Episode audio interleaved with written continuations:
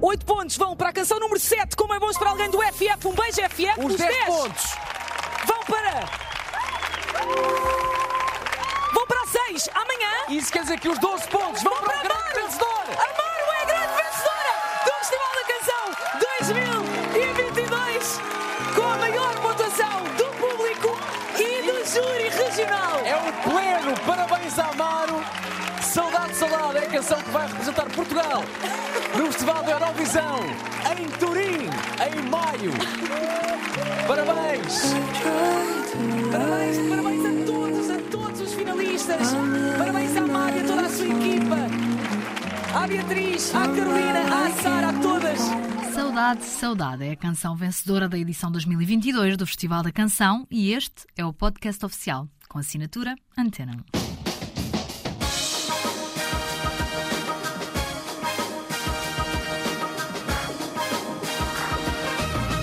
1. Maru, autor e intérprete, garantiu no passado sábado, dia 12 de março, a passagem a Turim, na Itália, para representar o nosso país na Eurovisão 2022. Ao seu lado vão estar na competição outros 39 países e estações públicas de televisão, membros da EBU.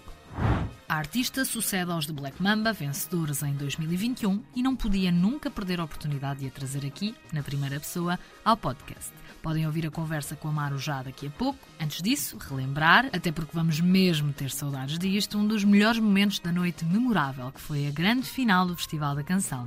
Comecemos precisamente pelos antecessores da Maru, de Black Mamba. Estiveram, claro, presentes, até porque foram eles a passar o testemunho à vencedora deste ano. Love is on My Side, a canção que ninguém esquece e que levaram a Roterdão em 2021. Foi cantada pelos finalistas deste ano. Todos side by side na Green Room mais animada de sempre. Vez, um, dois, três e. Love is on my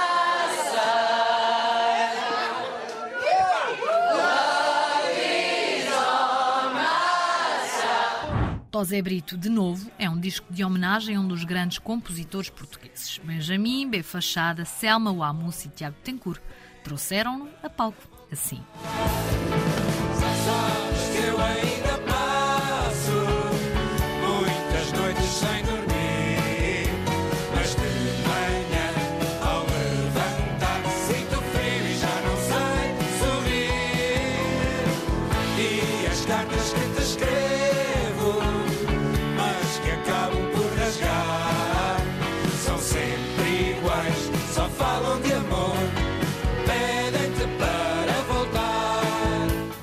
Voltar. E aquele que foi um dos momentos mais comentados da noite, o festival, não podia deixar de ser destacado.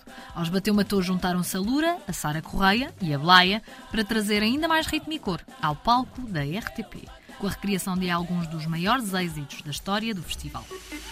Senhoras e senhores, ao vivo e a cores, Sara Correia!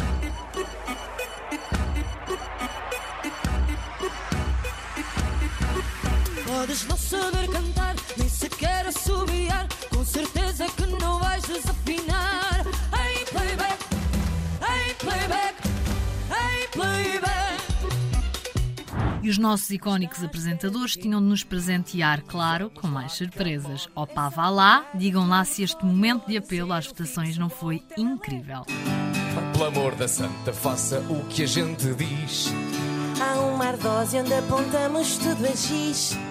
Vá lá, não seja mau para mim. Hoje alguém vai para Turim. Diz que o meu ato já lá foi muito feliz. Opa, vá lá. 21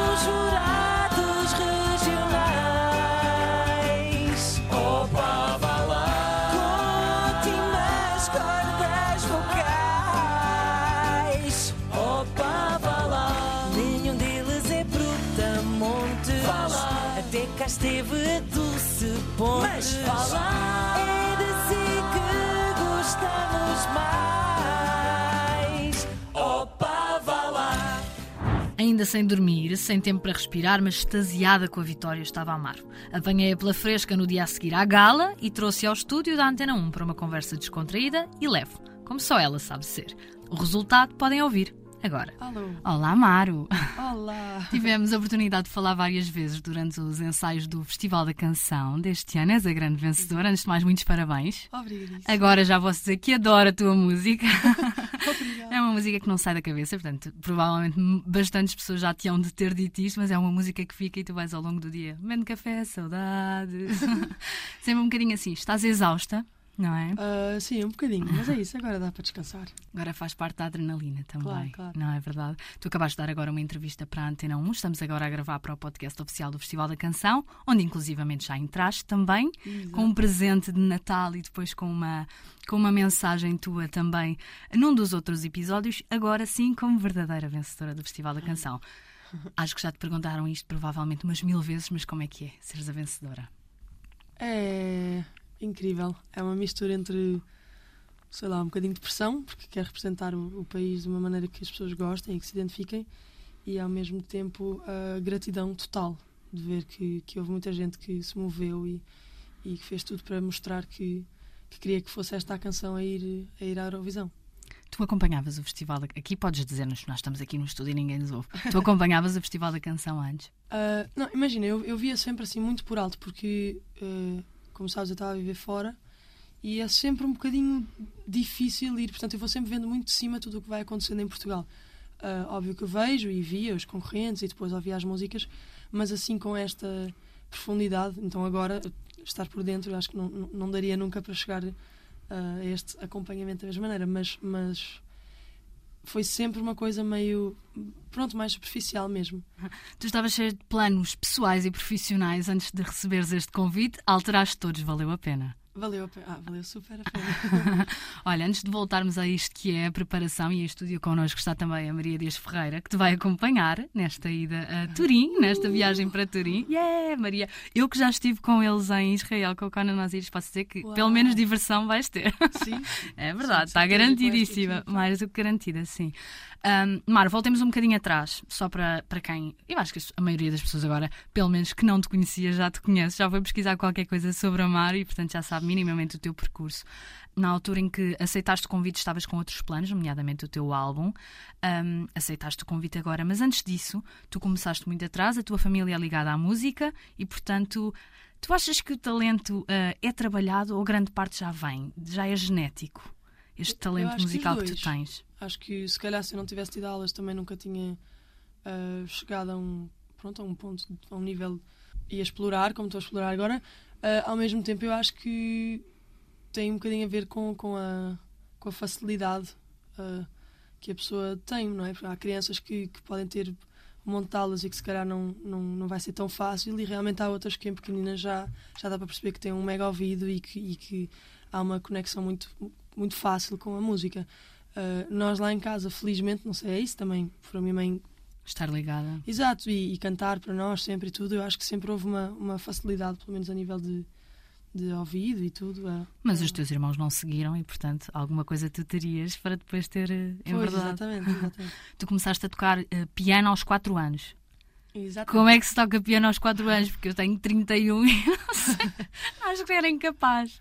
Acho que há aulas. Eu, eu, por exemplo, eu, eu dei aulas de piano vários anos e eu começava a dar às vezes a miúdos com dois, portanto agora tu podes Ah, começar ainda ok. mais cedo. Pronto. E começa, claro, com esta brincadeira mais de saberes onde é que estão os dós e os rés e ah, tens notas brancas e notas pretas, mas ah, pronto, começas, começas Uhum. mesmo mais com conhecer o teu instrumento e depois segues daí. Depois de tudo isso, resolveste ir estudar para fora, para os Estados Unidos. Sim. Como é que foi a experiência? Ah, foi incrível. É Acho que é incrível. sempre bom sair ah, da bolha, seja ela qual for, e conhecer pessoas novas e, e falar uma língua nova, trabalhar numa língua nova. E é sempre bom, especialmente numa escola de música, não é? Conheço pessoas que viveram uma vida inteira a ouvir outras coisas e a tocar outras coisas, e portanto, depois, quando há esta junção, é, é super ah, ah, inspiring. Achas que estás num, estás num país eh, com tanta. estás fora e, portanto, veres a dimensão musical de um país como os Estados Unidos te dá outro tipo de ambições que alguns portugueses podem não ter estando a estudar em Portugal? Talvez sim, mas eu acho que isso está a mudar. Eu, eu começo a perceber que eu, eu, eu acho que a cena portuguesa está, está a ficar super forte. Estas novas gerações já são pessoas com muita. Pronto, com, já com, com ambição, Outro com tipo um de monte de ambição. projetos, e mesmo que não queiram sair do país, mas, mas já ah, cheios de vontade de fazer coisas novas, e, e, portanto isso acho que já começa a mudar. Olha, eu li que tu não és muito ligada às redes sociais para partilha de coisas pessoais e isso vê-se um bocadinho também Sim. pelo teu Instagram. Aliás, eu acho que a seguir a ganhas o festival, eu fui logo ver o que é que tu tinhas partilhado e tu não tinhas partilhado nada ainda, ainda estavas a viver completamente na bolha da vitória, tinhas mais em que pensar, mas o Instagram Sim. teve um peso ah, um bocadinho fundamental depois na tua divulgação como artista, não é? Foi através dele que recebeste convites, convites muito importantes para ti, não é? Inclusive estiveste numa turnê internacional. Fala-nos um bocadinho sobre isso. Tu não adoras o Instagram para part- para partilha pessoal, mas é de facto uma, uma ferramenta essencial nos dias de hoje. Sim, sim, sim. Ah, é isso. Eu acho que a parte pessoal é, é mesmo mais por escolha própria. Eu prefiro não abrir eh, essa porta. Portanto, eu gosto que, que, que as coisas não sejam misturadas. Eu realmente. As pessoas gostam do meu trabalho ah, e o resto eu acho que não precisa de estar ah, Exposto. exposto. Ah, mas isso também é uma coisa, pronto, mais porque eu, porque eu quero fazer. Sim, é a tua forma Pronto, de ver, É claro. isso. Eu gosto mais de, de manter isso mais reservado. E realmente o Instagram eu acho que é incrível porque acaba por ser um, um currículo, mas tipo com imagem e vídeo, não é? É incrível. Portanto, tu podes mostrar É tudo mais o que tu estás imediato, a fazer. não é? Exatamente, e imediato, exato. E as pessoas podem comentar e, e partilhar e, e ver um milhão de vezes seguidas se quiserem. E então eu uso um bocadinho mais dessa maneira. Portanto, eu vou e partilho e depois saio. Tanto que, mesmo para partilhar agora so- coisas sobre o festival, ah, eu quero fazer com tempo e sentar e pensar como, como é Como que é eu que vou eu conseguir agradecer. Ao... Portanto, tu perdes algum tempo em cada uma das tuas partilhas e a pensar naquilo que vais partilhar, não? Ah, sim, não, não tanto que eu, que eu super planeio, mas também não quero só. Às vezes, na realidade, às vezes ponho só. Eu estava a falar mais deste post es- especificamente. Ok. Tipo, para agradecer ao país por terem votado, não quero só tipo. Ah, obrigado. É mais uma coisa de agradecer também a todos os outros artistas que por acaso não ganharam, mas que podiam ter ganho porque tinham performances incríveis e. ah, portanto, neste caso especificamente, acho que é uma coisa que é fazer com mais tempo. Mas normalmente, sim, eu, claro. tenho, é eu tenho uma ideia para uma caption. Tears on Earth. um bocadinho tipo, em vez de ser Tears in Tears in Heaven. Mas, mas é mesmo, podia ser. Olha, por falar nesses artistas que partilharam contigo, e mais uma vez tivemos a oportunidade de acompanhar os teus bastidores aqui no Festival da Canção, tu ficaste super amiga de alguns deles, Sim. nomeadamente o FF, por exemplo.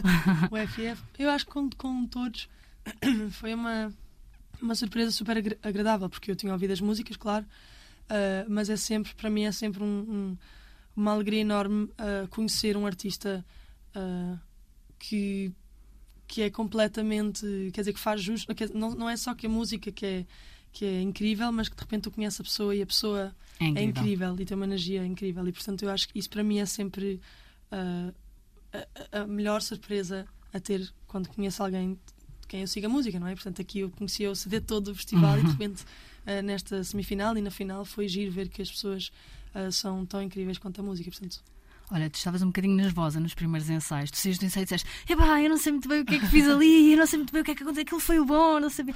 Foste ganhando confiança ou mesmo na final tu estavas completamente noutra dimensão? Porque eu às vezes a- aquilo que, que sentimos olhar para ti é que tu estás mesmo a viver noutra dimensão, noutra dimensão para ti, não é? Noutra dimensão ah, aqui.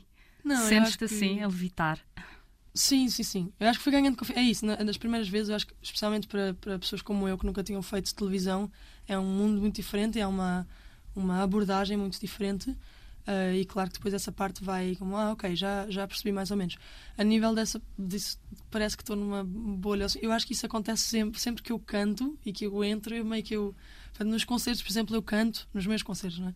Eu canto e a- ao longo da música eu realmente eu não sei.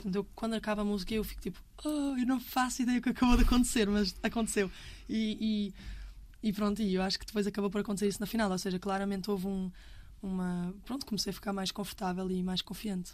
Tu já tinhas dado uma série de concertos também cá em Lisboa, no Porto, no país, pelo mundo. Achas que isto vai ser mesmo assim uma rampa de lançamento e uma forma de internacionalmente também teres grande visibilidade, isto da Eurovisão? Sim, claro, claro. É isso, eu acho que a equipa toda da RTP também faz muito por isso, por apoiar, e não só comigo, mas com todos os que participamos, de apoiar ah, os nossos projetos e os nossos nomes, não é? Como artistas e, e tentar empurrar um bocadinho mais para a frente. E isso sente muito. Estás preparada para o que vem aí? Ah, isso eu nunca sei, mas vamos um dia de cada vez. Temos aqui já alguma ideia que possamos revelar aqui aos fãs do Festival da Canção sobre aquilo que esperas fazer em Turim? Ah, vai ser um bocadinho diferente, acho que basta isso. É? Estão a preparar coisas diferentes, Maria? Vamos ver, vamos agora. vamos Opa, nem eu que estou aqui, nem a mim que estou aqui, vocês revelam. Olha, Mário, não te posso tirar mais tempo, não posso mesmo, porque senão matam-me, na verdade, porque tu- o tempo é coisa que tu neste momento não tens mesmo. Vai descansar, vai fazer o resto, vai dar o resto das entrevistas que tens para dar. Muito boa sorte ah, aqui. Eu não gosto de já sorte, é bom trabalho. Bom trabalho isso, aqui, bom trabalho em Turim e olha que corra pelo melhor. A tua música é linda. Obrigada, Maria. Muito Obrigada. O podcast do Festival da Canção não vai ficar por aqui. A partir de agora, eu, Maria Saimel, trago-vos mais sobre o tema que não vão querer perder: a Eurovisão. Turim prepara, que Amaro está a caminho, mas antes ainda há muito para planear, fazer, acontecer e contar. A Antena 1 trata disso mesmo e trazemos mais novidades muito, muito em breve. Até lá, não se esqueçam de ficar de olhos e ouvidos bem atentos à Rádio que Liga Portugal e às redes sociais do festival, da canção, que não param. Prometemos muito conteúdo novo por lá, com muita música, sempre.